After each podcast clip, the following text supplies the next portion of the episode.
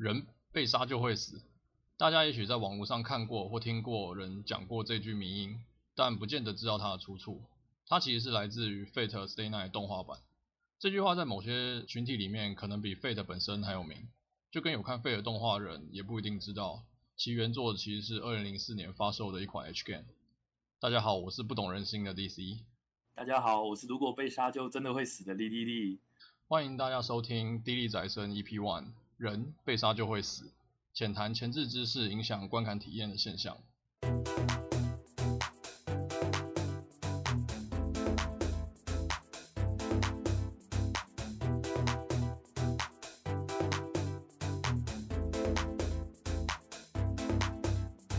嗨，大家好，呃，今天这集我们想聊聊《Fate Stay Night》这个长寿复杂的 IP。但在那之前，我们现在解释一下今天这集的标题，叫做“人被杀就会死”。那它是出自于《Fate Stay Night》动画版魏公侍郎的内心独白，就是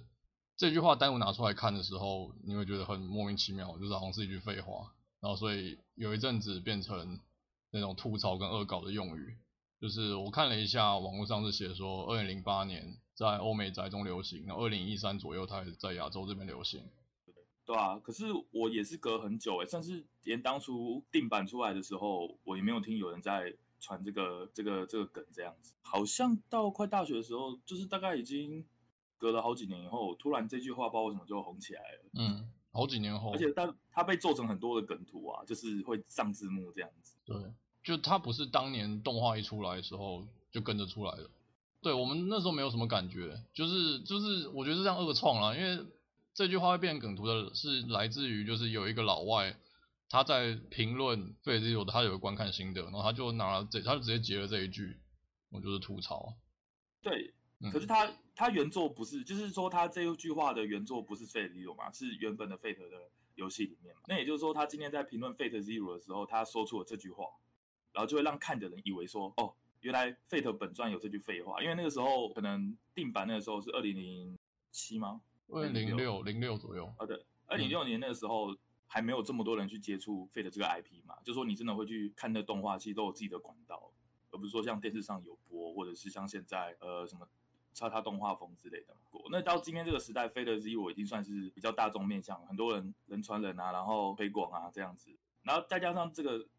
你说他算实况主嘛，还是算 YouTuber 啊？算 YouTuber，他在引用 Fate 这句“人被杀就会死”的时候，就很多人不知道他的缘由。就是也没接触过原本的作品，只知道说啊，原作中居然有讲这句话，然后觉得很好玩，这样就散播开来。对啊，比较像这个状况，对不对？对对，没错，就是这个状况。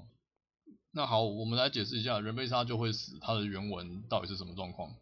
就是原本是 Saber 跟侍郎他们在对话，因为侍郎的体内有那个阿瓦隆嘛，就是 Saber 的剑鞘，就是那个可以治疗一切伤害，所以侍郎基本上他受重伤可以马上恢复。然后那个状况是。呃，王力他们在打谁？就是他们在讨论说，让 Saber 回收那个那个阿瓦隆，然后就是 Saber 能力就可以再往上提升。可是 Saber 就有点担心说，可是如果剑鞘取出来的话，那那侍郎你不就你不就可能会死吗？然后侍郎就回答说，嗯，没错。可是呢，人被杀就会死，这是理所当然的事情。过去自己太过于依赖这个体质了，所以就是你还是把剑鞘拿走吧，就是为了我们的获胜。这是他原本原本上下文一整段的故事这样子。那当然，如果你只截人被杀就会死，你看上去就就是就会觉得哇塞，这三小子这是什么废话的感觉。嘿，而且而且我看他的那个原文啊，就是这个视频影片长得叫什么 Gigguk 是不是？G I G G U K。嗯，他是他是用一种比较嘲讽的语气，他是吐槽说四郎是个很糟糕的男主角，然后嗯，就是包括他说了这句 People die if they are killed，所以他今天在讲这句话的时候，他他可能知道这个缘由。然后他可能也理解，但是大家透过大众媒体说把这两个概念连接在一起的时候，就说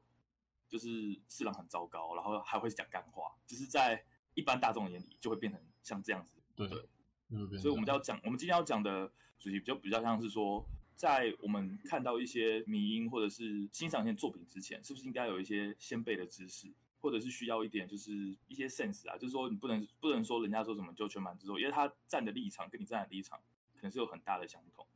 就是这样做是为了可以减少一些不必要的误会啊，或者是尴尬这样子。那我们我们只是刚好我们举的例子是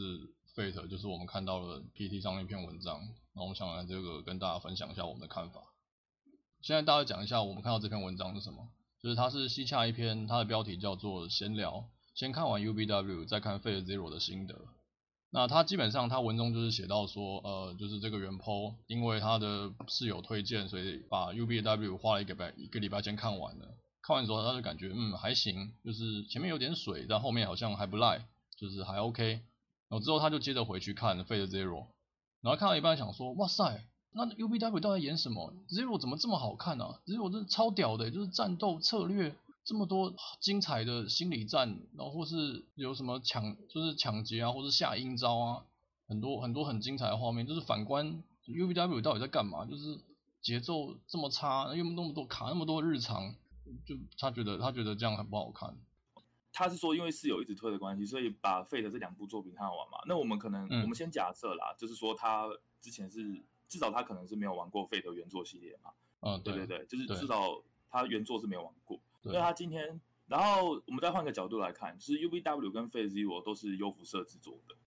然后再加上就是以推出时间轴来说，UBW 先推出，然后后来 Zero 是比较像一个前传的身份，因为第四次圣杯大战跟第五次圣杯大战是有时间轴的连续，嗯，所以你今天去先看了 UBW，先看了第五次圣杯战争，然后再看四次圣杯战争，你会看到有 Saber 有 Archer，就是金闪闪。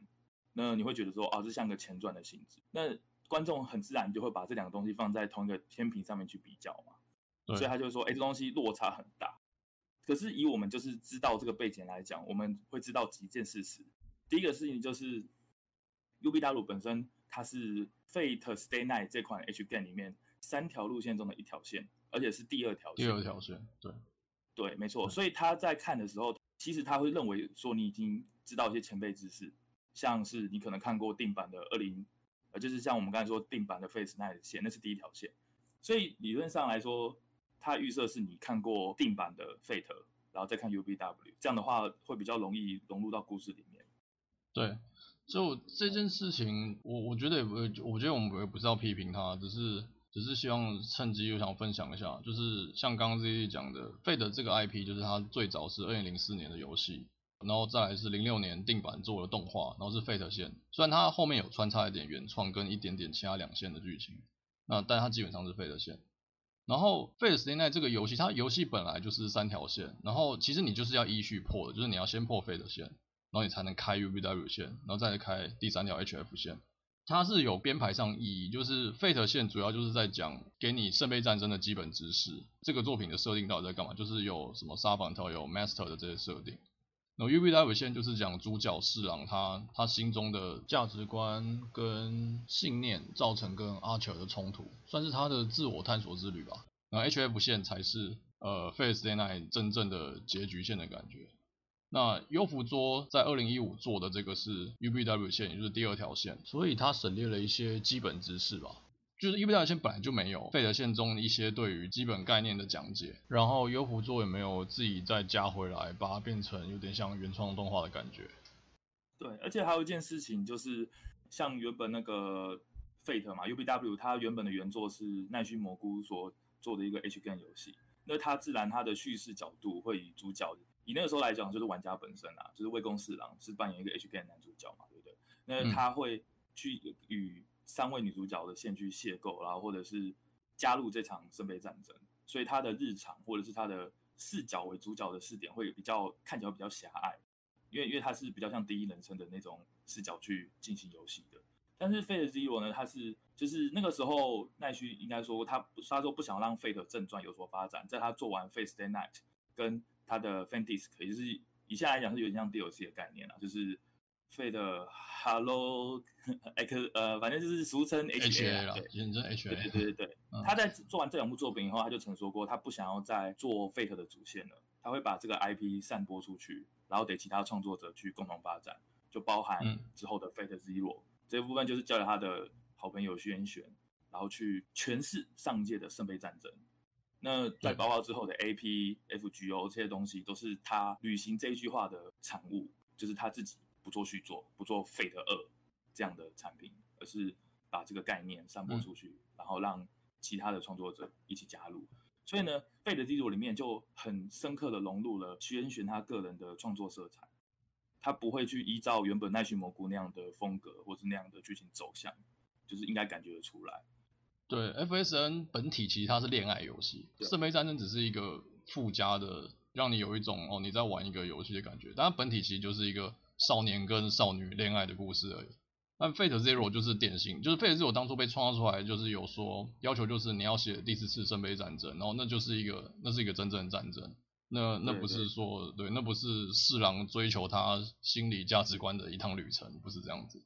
对对对，所以呢，就是在看这两部动画的时候，那么回归到原，就是那篇 PTT 文章的源头啦，就是嗯当那篇原 po 在接连看这两个动画，他会很直觉认为说，首先是第五次圣杯战争，然后呢，Fate Zero 就是它的前传。那前传为什么会比本传还精彩那么多？嗯，对对对，那本传是不是在搞笑，或者是就是会有个绝对性的差距？那可是我相信，如果知道这些故事背景以后，就是可能会有更深一层的体验，而不是说单纯从动画上的那个内容去判断这两部水准的差异。对啊，就是我个人是很喜欢优福做的做的这个 UBW 啊，然后就是基于几点。就是第一个是我刚刚讲过了嘛，就是它其实是忠实的呈现了原作 UBW 线的那种感觉。我觉得这算优点也算缺点，就是它有点像是在看一篇视觉小说，节奏上真的很像你是你是在你是在玩游戏，但是它加上就是你知道比当年还要，当年是二零零四年嘛，就是那时候二零一五就已经是感觉整体超进化的画质跟特效，那重点就是画的超漂亮的零，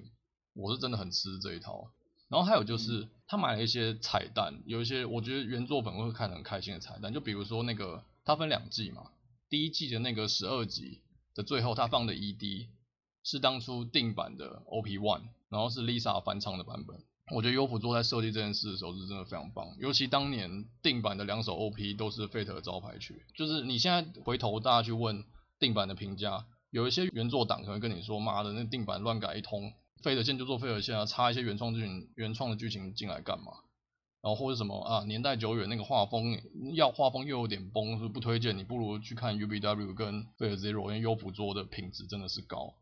可是呢，应该不会有人去批评定版的音乐，他不管怎么批评定版，他一定会讲说，但是音乐还不错。对，但是音乐还不错，不管他前面讲了多糟，我然后我还是要这边重申一次，就是如果你真的没有听过的话，建议去听看，就是 OP、OP 一、OP 二还有 ED。那时候都是当年都是非常有名的，直到现在都还是招牌曲。对，没错。而且当初、嗯、其实 OP 一它就是原本游戏 OP，然后重新翻唱过一遍。那你可以去找原本游戏的 OP，它的原唱的歌，你会发现就是它真的有下一番苦心，然后有请比较有名的歌手。因为在原本它还是比较像同人社团的性质，所以我觉得啦，就是录起来的这两个感觉是有一个很明显的进步的。就是虽然是同一个曲。旋律，然后同一首曲子，但是我觉得动画版跟游戏版真的有种当时在听的时候会让人觉得非常惊艳的感觉，对啊，所以现看到有人在批评就是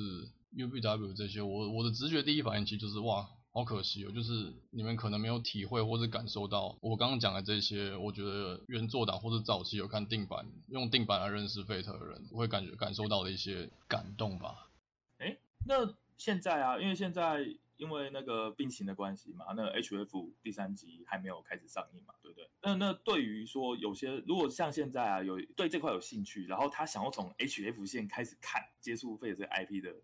你会对他们有什么建议吗？哇或者是不会有这种人，就是 就是大家看到 HF 是就是。哎、欸，我觉得很难说。我觉得世界上什么人都有，就是对啊，我也觉得是不是有这种可能存在？对，一定有这种可能存在。就是你看到 HF 的宣传，然后决定说我想要看。那因为物理上并没有阻止你说你必须要先看了什么什么，你才去看 HF 剧场版，对啊，对啊，对啊，所以就会有这种发生。那我个人建议是，哇，我真的不建议。我觉得这比裸看 UBW 的后果会更严重一点。就是你会更看不懂到底发生什么事，倒不是作品本身的节奏造成你体验不佳，倒不是这样，而是真的要了解前两线发生过什么事，你再去看 HF 线，你才会有些地方看得懂。呃，对，而且它原作游戏也不是说像一般 AVG，可能是你选某些选项就进得去，它是真的严格的锁死，嗯、就是你不管任何选项，你在第一轮就是不可能进到第二线、第三线。它是依序开放的，所以它完全就是预设你说、嗯、啊，你今天进到 HF 线之前，你一定是势必是玩过 Fate 线跟 UBW 线这样子。哎，不过呢，我觉得啊，我我个人这是我个人的觉得啊，就是 HF 线，如果你想要看 HF 线的话，有个偷吃步，就是本来来讲，你可能就是要跑完 Fate 线，跑完 UBW 线，你才看得懂 HF 线。但是其实 HF 线跟 Fate Zero 的那种连接度还蛮高的。所以你真的要的话，你看你有看完 Fate Zero，然后你对于 Fate Stay Night 就第五次有一些了解后，你可以不用那么钻研的第五次，你可以 Fate Zero 看完之后，然后懂一点点 Fate Stay Night 的东西，就可以去玩 HF 线了。其实，因为没错，尤其 Zero 的动画版很多东西都有在那个 HF 线中前后呼应，就是比如说，哎，这是呃，我不要讲好了，我不要讲好了。对，我懂，嘿嘿，嗯嗯嗯，对，哦，哎，不过这样听起来很有趣哦，因为嗯。因为 Zero 就是徐渊玄，他是以看过 HF 线的情况下，然后去写出第四 FZ 嘛。对，我的意思说就是他不是奈须的庞大计划的，不是他全部规划好啊，一到五次圣杯战争怎样怎样进行。嗯，他是看过五以后反推回四。可是照你这样说，如果你看过四的话，其实你又可以回到五的那个情境里面。对，因为毕竟当初徐渊玄还是有一些限制在，他才写 FZ 嘛，就他也不是凭空什么都是他规划。就是奈须还是有给他一些限制在，我记得有一个就是，呃，他奈须规定要有英雄王跟 Rider，就是征服王一起那个炮轰，对，炮轰 Saber 的画面，就是就觉得 Saber 的价值观怪怪的，对于他自己的价值观怪怪。那这其实是 Fate Stay Night 那个 Fate 线中 Saber 他的的确他有这件事，就他对于这件事有点迷惘。哎，所以我没有，因为因为这边我没有研究没有那么多啦，我想说，所以世代的。七期就是所有直接的英雄是奈须指定的吗？嗯、因为照你这样说，奈须确定会有亚历山大嘛？对，亚历山大是预设指定的，而且我记得在奈须的原本的构成中，亚历山大并不是 Rider，他是像之前的 Avenger 或是什么 Ruler 那一些，他是额外直接。对，所以那剩下的应该都是应该都是虚渊设定的。其实这个我不是百分之百确定，但是就我的印象是这样子啊。然后其实有一些原作粉丝，他可能会对 Fate Zero 有点意见，就是他会告诉你说，其实 FZ 跟 FSN 还是有一些冲突，有一些矛盾点。那最典型、最大家最常讲就是 Saber 的个性，就是呃，他的他那时候是这样，就是 Face Day Night 里面的 Saber，他并不是真的很执着于什么骑士道，就是他其实还是会有考虑一些比较你知道相对不正规的作战方式。嗯。可是 FZ 里面，Saber 他真的是很死板的，就是一定要光明正大的跟其他的那个 Savathûn 单挑什么，就是要遵守什么骑士道精神，你要退我就让你退啊，这种之类的。其实你说性格上有一点差异，那还说得过去，那还好。可是 Fate Stay Night 的 Saber 竟然完全不认识伊利亚，那这就超矛盾，这完全说不通。因为在 Fate Zero 中，他们的确有见到面。不过这也是没办法的事啊。毕竟就对，我觉得是蛮好，就不，嗯，就不同人写的嘛，而且即使同一个人写，搞不好都还会有这种冲突的，何况对啊，何况写心境的转变啊，或者是吃书嘛，现在很常说哦，对啊，就是吃书，对。不过这也是有鉴于就是 Fate 的这个 IP 实在太过庞大了，就是长达已经快已经十多年的一个十多年了，对，发展啊跟演进，然后直到现在 FGO 或者是。FAP 什么这些东西还是一直不断的推陈出新的。那当然，对于入门观众，我们就是不太可能要求每个人都一定要从最早原作去下手。那我自己当初也是先看地板的动画以后，然后才有一点兴趣去跑游戏，对吧？哦、也不是说真的说啊，游戏不玩完我一定不看动画。哦，对啊，坦白讲，我也很讨厌那些贵古贱今派啊，就是什么啊旧版才有那个味道啊，就是你看旧版的歌多棒啊，反观新版，新版就没有那种。当年的感动跟气氛，我我觉得这种这种也太太离谱，就是这也太夸张了。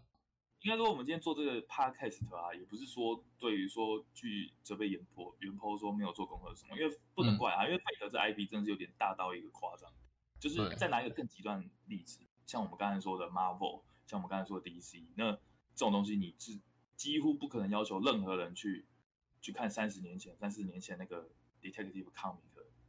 这这几乎是不可能的事情。那当然，在制作的方面，就是制作的方面也想到，在电影应该说改编电影的时候，他们也想到这一点，所以他们会从这些英雄是怎么从人去变成英雄这身份的源头，直接从头再跟你说一次。或他们的漫画也是不断的重开机，然后与时渐进。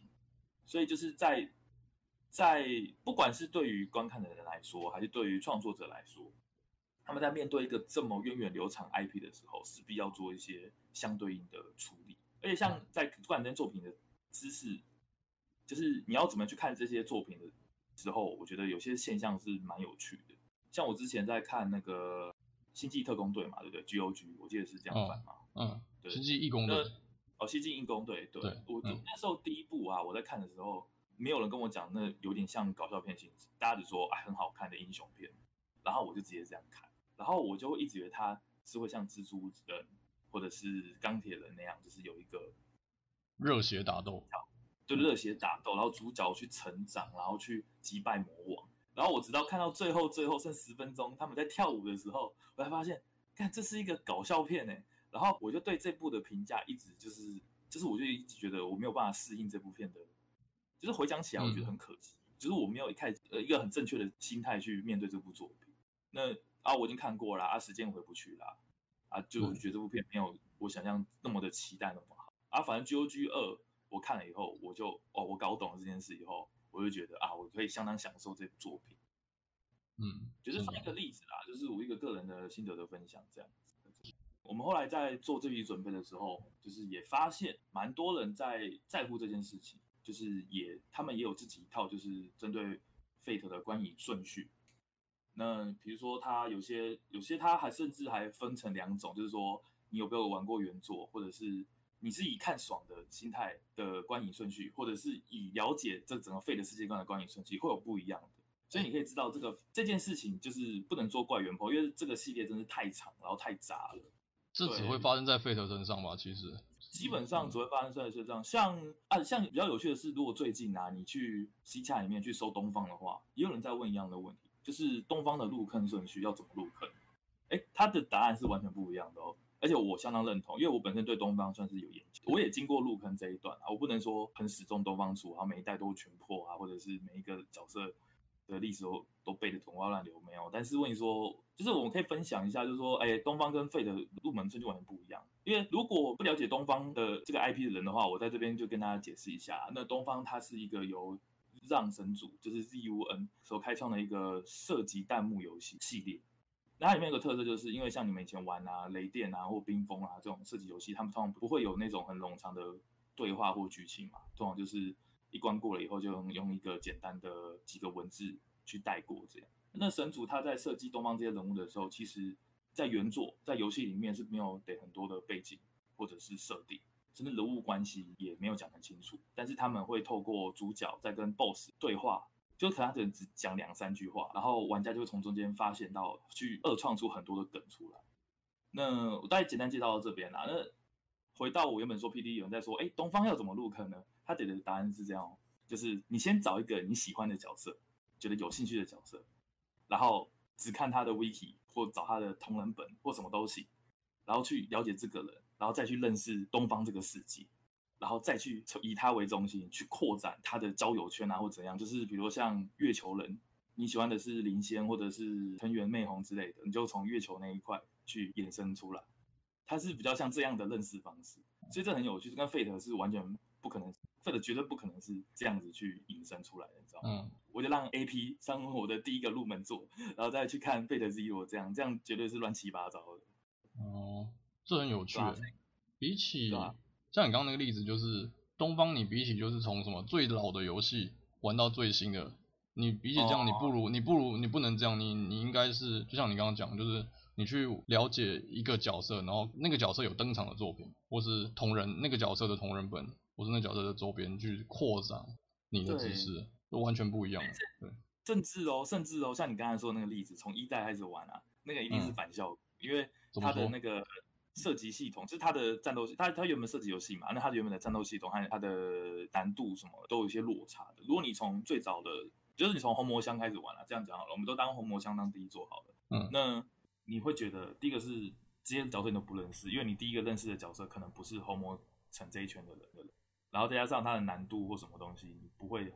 对这个作品很有兴趣。通常都是你因为太喜欢这角色，然后造成吸引你回去玩原作，看他的招式，听他的 BGM。啊，对，在东方还有很有名，就是他 BGM 每一首都超级好听，